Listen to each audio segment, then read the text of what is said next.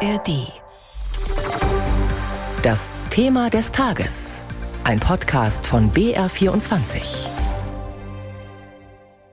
Ich bin sehr viel mit der Bahn am Fahren und ich sage Ihnen auch ganz ehrlich, bis jetzt seit zwei Jahren kam keine Bahn pünktlich. Ich habe nicht meinen Zug bekommen, den anderen zum Umsteigen. Also es ist ein Desaster. Die wollen streiken, das sind wir ja schon gewohnt.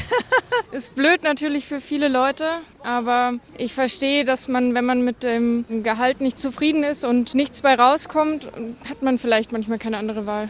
Bedauerlich, aber ich würde sagen, Streiks sind sinnvoll, äh, egal wann sie sind. Belästigen wird es immer. In der Schweiz sind die Züge normalerweise sehr, sehr pünktlich. Ich habe es auch schon erlebt, dass äh, gestreikt wurde in Deutschland. In Österreich funktioniert es besser, die ÖPP, weil bei uns wird nicht gestreikt. Und der Fahrplan ist leider in Österreich auch pünktlich als wie bei der Deutschen Bahn. Deswegen muss man in Deutschland einfach mehr in den Ausbau der Bahn investieren. Stimmen eingefangen am Münchner Ostbahnhof. Einige befürchten, dass es bei der Bahn schon bald wieder Streiks geben könnte. Dabei ist heute erstmal nur der Auftakt zu einer neuen Tarifrunde zwischen der Bahn und der Lokführergewerkschaft GDL.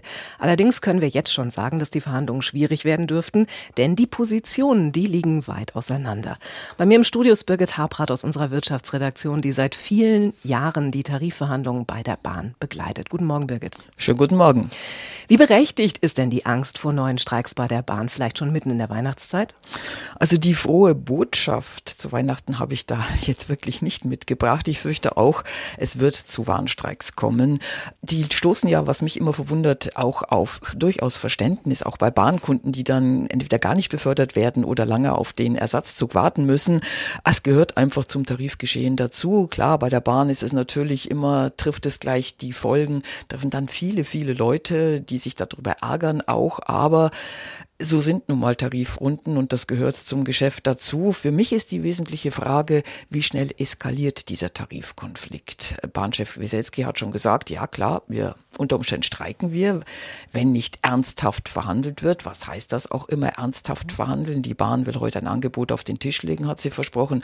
Ich fürchte, das wird nicht reichen. Also man muss sich wohl auf erste Warnstreiks einrichten und dann hat die Gewerkschaft aber auch gesagt, wir wollen da nicht lange so ein bisschen rumtun mit mal im Streik, den Druck erhöhen, sondern unter Umständen gleich in die Urabstimmung für einen unbefristeten Streik. Das dauert ein bisschen, bis man die durchgeführt hat, aber währenddessen kann man ja auch Warnstreiks machen. Und wenn es dann eskaliert, ja, dann Weihnachten selber die Tage, ich meine, das wird sich keine Gewerkschaft antun, auch die GDL nicht, dass sie dann ihre Lokführer unter den Tannenbaum schickt und sagt, nein, wir streiken jetzt und die ganzen Feiernden kommen nicht am Ziel an. Aber so um die Feiertage herum könnte das dann unter Umständen schon sein, dass die Züge nicht fahren. GDL-Chef Klaus Weselski gilt als ziemlich harter Verhandler. Was will er denn erreichen für seine Mitglieder? Naja, sagen wir mal, die GDL will das erreichen, nicht nur er. Der hm. Forderungskatalog, den hat die Gewerkschaft aufgestellt. 35 Punkte umfasste der. Unter anderem 550 Euro mehr im Monat für alle Beschäftigten. Das kommt den unteren Einkommensgruppen zugute. Diese Inflationsausgleichsprämie von 3000 Euro. Bisher haben die Beschäftigten der Bahn solche eine Prämie noch nicht gekriegt. Und der Hauptknackpunkt wohl die 35 statt der 38 Stunden Woche für Schichtarbeiter. Das ist enorm und zwar bei vollem Lohnausgleich hat die Bahn nicht gut aufgenommen, diese Forderung. Und Wieselski hat das Ganze damals mit markanten Worten, die man von ihm ja gewohnt ist im Juni, als die Forderung verkündet würde, dann auch verkündet. Wir sind es leid, zuzuschauen, wie 3500 Führungskräfte in diesem Konzern sich selbst hohe Grundgehälter und hohe Boni in die Taschen schanzen, während sie den Mitarbeiterinnen und Mitarbeitern den Gürtel enger schnallen verordnen unter der Überschrift, wir müssen aber Maß halten, was die Weiterentwicklung der Einkommen betrifft. Und die, das habe ich ja schon erwähnt, hauptsächlich natürlich jetzt zurzeit gebeutelt sind die Familienkassen, die Haushaltskassen durch die gestiegenen Preise. Da hat es bisher bei den GDL-Organisierten noch keinen Ausgleich gegeben. Wie kommen diese Forderungen denn bei der Bahn an? Tja, das ist natürlich not amused, würde ich mal sagen. Völlig überzogen hat Personalvorstand Martin Seiler dann gleich gekontert, als die Forderungen auf dem Tisch lagen. Er hat mal hochgerechnet, dass es ein Volumen von 50 Prozent ausmachen würde und das bei einer Bahn, die ja nun nicht volle Kassen zurzeit hat und die viel in die Schiene investieren muss, die viel tun muss, damit die Züge wieder pünktlicher fahren. Was aber am meisten aufgestoßen ist bei der Bahn, das ist diese Forderung nach der 35 statt der 38-Stunden-Woche bei vollem Lohnausgleich. Wenn wir das vollumfänglich bei der Deutschen Bahn umsetzen würden, müssten wir im Schichtdienst rund 10.000 Mitarbeitende zusätzlich einstellen, was erhebliche Kosten verursacht, was in die Produktivität geht und bei dem Arbeitsmarkt draußen ist schlicht und ergreifend nicht realisierbar ist. Jetzt hat natürlich auch Martin Seiler, der Personalvorstand der Bahn, ein Problem.